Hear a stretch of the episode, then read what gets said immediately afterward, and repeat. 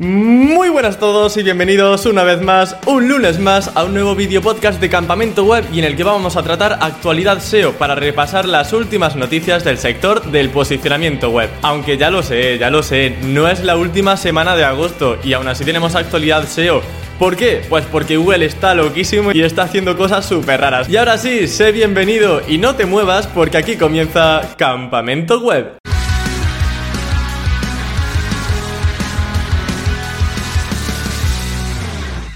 Bueno, pues resulta que Google está loco y sobre todo está haciendo lo que le da la gana. Resulta que se están viendo muchos casos en los que Google está poniendo el title que aparece en Google como quiere. Es decir, nosotros, aunque tengamos el meta title puesto como el titular de la noticia, aunque en el Yoast tengamos el título personalizado, si Google quiere, va a ponerte otra cosa. ¿Y qué otra cosa va a poner? Pues están viendo numerosos casos en Twitter, como se iba comentando, que sustituyen el titular que había antes definido por el H2 o por el H1 de la noticia.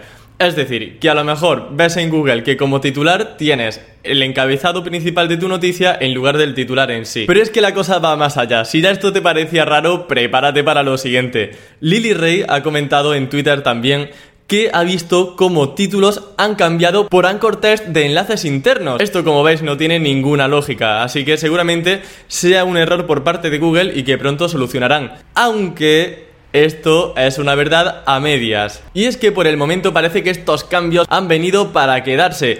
Y no lo digo yo, lo dice John Muller de Google. Ha comentado que ya ha visto efectivamente este tipo de cambios de titles dentro de Google, pero que le gustan los cambios, que es consciente de que están pasando cosas raras, pero que no le molesta y que de hecho la mayoría de casos que ha visto les parece que son pertinentes y que son más útiles que lo que había antes. Eso sí, comenta que hay límites, es decir, que salga como titular el anchor text de un enlace interno no tiene ningún sentido, eso sí que lo ve como un error, pero que en líneas generales esto se va a quedar por porque le gusta. Pero, ¿por qué, Google? ¿Por qué? Esto ¿Qué significa? Pues es que, fijaros, vamos a echar un poco la vista atrás de todo lo que está haciendo Google con nosotros. Somos como marionetas y que luego nos usan como quieren. Fijaros, si nos damos cuenta, lo que está consiguiendo Google es que todo lo que estamos haciendo, todos nuestros esfuerzos por hacer un mejor SEO de optimizar la descripción, optimizar el título, poner canonicals para que no haya contenido duplicado, todo esto dejan de ser directivas para Google y pasan a ser meras sugerencias que Google puede tomar o no dependiendo de si el algoritmo, mediante inteligencia artificial y todo lo que tengan ahí montado, decide usarlo o no. Esto se resume en que los SEOs cada vez tenemos menos control sobre las acciones que hacemos sobre una página web para que tengan un efecto SEO. A priori, obviamente, pues esto debería venirnos bien. Es decir, si Google realiza un cambio, no es para fastidiar a los webmasters ni para hacer que la experiencia dentro de Google sea peor, sino todo lo contrario. Debería beneficiarnos tanto a Google como a la gente que quiere pinchar en un resultado, porque Google ha visto pues que el título va a ser mejor si lo cambia y si pone otro. Eso nos beneficiaría también. Pero claro, está esa incertidumbre de siempre de no saber si Google va a hacer lo que nosotros queremos o si va a tomar rienda suelta y va a hacer lo que el algoritmo decida. Veremos cómo queda la cosa pero por el momento quedaros con esta idea de que es probable que de aquí a un futuro los meta titles sean una sugerencia y no una directiva, porque ya está sucediendo y a John Muller le gusta. En otro orden de cosas pasamos a la segunda noticia que no es menos importante que la primera. De hecho, diría que si tenéis nichos de afiliados, esto tenéis que grabároslo en la frente. En la actualidad SEO anterior ya os comentaba que Google lanzó una nueva actualización que se llamaba el Link Spam Update. A priori, esto era para evitar aquellas páginas que suplantaban identidades de empresas, eh, aquellas páginas que eran fraudulentas,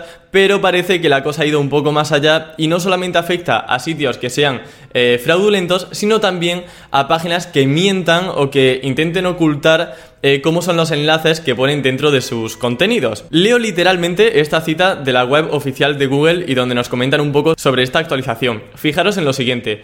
Dicen que cuando detectan que un sitio publica o consigue enlaces incluyendo demasiadas publicaciones o entradas patrocinadas o de invitados sin etiquetar correctamente los enlaces, se pueden aplicar acciones manuales o algorítmicas tal como ocurre cuando se detecta un abuso de enlaces de afiliados. Es decir, que podemos ser penalizados por no tener un correcto etiquetado de nuestros enlaces, tanto en artículos patrocinados, en artículos de invitados o guest posting, que también se conocen así, o enlaces de afiliados. Se supone que no es una obligatoriedad, pero esto es como cuando tu madre dice, bueno hijo, tú sabrás lo que haces. Acabamos de leer la documentación oficial de Google y efectivamente no obligan a nada, estos son recomendaciones, pero eso sí, que como no lo hagas, que te penalizan. Para que te hagas una idea sobre cuándo utilizar un tipo de enlace u otro, te comento este breve resumen. El sponsor sería para aquellos enlaces de afiliados y para aquellos enlaces que estén dentro de post patrocinados, donde hay una acción comercial. Por ejemplo, si yo compro para aparecer con un post patrocinado en el país, en el mundo, en el ABC, en el AS, pues todo eso tiene que ir con sponsor, así como, como comento, los enlaces de afiliados. Y el follow se indicaría en Getsporting o en artículos de invitados. Por ejemplo, si a mí me invitan para escribir un artículo dentro de otro blog, ese enlace que yo ponga tiene que ir como follow. En esos casos no hay una acción comercial, es decir, yo no estoy pagando por tener ese enlace, a mí me han invitado o yo me he autoinvitado para escribir en ese blog. No hay dinero de por medio, pero vamos, yo os digo una cosa, aquí en Petit Comité sin que nos escuche John Muller ni nadie ni se os ocurra poner los enlaces como sponsor o como no follow dentro de los artículos en los que paguéis o que tengáis como invitado. Yo esto os lo cuento porque al fin y al cabo es un informativo SEO, tengo que contaros las cosas tal y como son de la forma más objetiva posible, pero vamos a ver, si habéis pagado 150 euros por comprar un artículo en un periódico y os pueden dar la oportunidad de dejarlo como do follow, ponerlo como do follow. Vamos a intentar hacerle la triquiñuela a Google y que nos traspase esa máxima autoridad. Que ya el algoritmo por sí solo podrá detectar que es un guest post y no te traspasa autoridad, podrá detectar que es un patrocinado y no te traspasará autoridad, pero tú inténtalo, tú pon siempre el do follow en todas esas acciones de link building que realices. Pero eso sí, en tus nichos, eh, cuidado, pon sponsor o no follow en su defecto. Ellos recomiendan tener el sponsor en su recomendación, digamos, pero si tenéis los enlaces de afiliado hacia Amazon, por ejemplo, o cualquier otro programa como NoFollow, también sirve. Aún así, podemos calmarnos un poquito porque esta actualización todavía no se ha lanzado.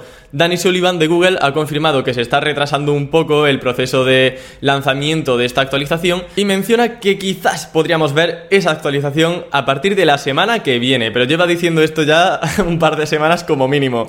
Así que no sé yo si finalmente cumplirán. Parece que todo vaya viento en popa, pero que no sabemos todavía cuándo va a salir esto del link spam update o el spam update o como quiera que se llame ya. Otra cosa interesante, John Muller ha vuelto a confirmar uno de esos factores SEO que tanto nos gustan, que son los datos estructurados al parecer pues tienen un impacto directo en rankings, que siempre hablamos del contexto, que sí, que los datos estructurados permiten a Google analizar mejor el contenido, a saber cuál es la, por ejemplo, en una receta cuáles son los ingredientes, el tiempo de cocción, quién es el autor, pero no había visto yo nunca una afirmación tan contundente de que realmente ayudan a posicionar de forma directa, no solamente al contexto, sino al ranking. Os leo literalmente lo que ha dicho John Muller. Dice, podemos usar datos estructurados para comprender mejor el contexto de una página. Hasta aquí, nada nuevo. Pero ahora dice que esto puede tener efectos en los rankings. Por ejemplo, un mejor posicionamiento para consultas más concretas aunque quizá no tanto un cambio amplio en la posición. Es decir, que quizás para consultas más ambiguas, más concretas o que requieren de una respuesta simple, tener datos estructurados sí que nos puede ayudar a tener un mejor ranking. De hecho, esto ya está comprobadísimo, esto sí nos ayuda mucho a salir en la posición 0, en el resultado 0, eh, fragmento enriquecido, el rich snippet o como queramos llamarlo, el típico fragmento de texto que aparece antes de cualquier página web. Aunque aquí hay otra cosa más que comentar. Todo esto surgió porque Barry Schwartz le preguntó a John Muller que si le preocupaba un nuevo dato estructurado que han sacado sobre autoría. Eh, ¿Por qué? Como sabéis, es muy importante ahora mismo todo el tema de la credibilidad, confianza de marca, que en la página web aparezcan los autores como expertos en la materia para que Google confíe en nuestro contenido. Y claro, como es tan importante todo esto de los autores, con este nuevo dato estructurado nosotros podemos inventarnos una biografía, podemos inventarnos la experiencia de una persona para así ver beneficiado nuestro ranking, o al menos esa rama del EAT que le correspondería. Vamos, por poneros un ejemplo, decir que yo soy experto o licenciado en medicina cuando no sé ni lo que es una y rima.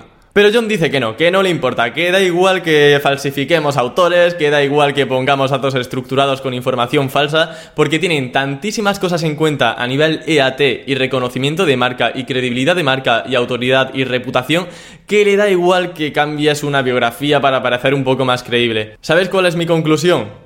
Que falsifiquemos todo lo posible. A ver, lo digo medio en broma, ¿no? Pero que sepáis que podemos falsificar un poquito las biografías de los autores y que por el momento no está dentro del, del foco principal de Google, que Google no está yendo a piñón a por ellos y que pues que les da un poco igual. Así que si te apetece falsificar un poquito, que sepas que tienes un poco de vía libre. Ay, y os traigo malas noticias también, y es que desaparece la aplicación de AdSense para móviles a mí me seguía funcionando hasta ayer. Ya comentaron hace meses y meses, hace un montón de tiempo, que no iban a darle más soporte, pero la aplicación seguía ahí funcionando, pero ya parece que no. Progresivamente va a ir dejando de estar disponible para los dispositivos y lo que vais a ver cuando entres en la aplicación de AdSense de un momento a otro será que no hay datos y ya aunque intentas cargar, ahí no hay nada que mostrar. No obstante, como digo, será progresivo. No, no es que ya nadie tenga acceso a AdSense. Habrá personas que después de ver este vídeo entrarán en su aplicación de AdSense y me dirán, Emilio, yo sigo pudiendo entrar. Efectivamente, puede que todavía puedas entrar, pero que tienes los días contados, que esto ya está con la cuenta atrás.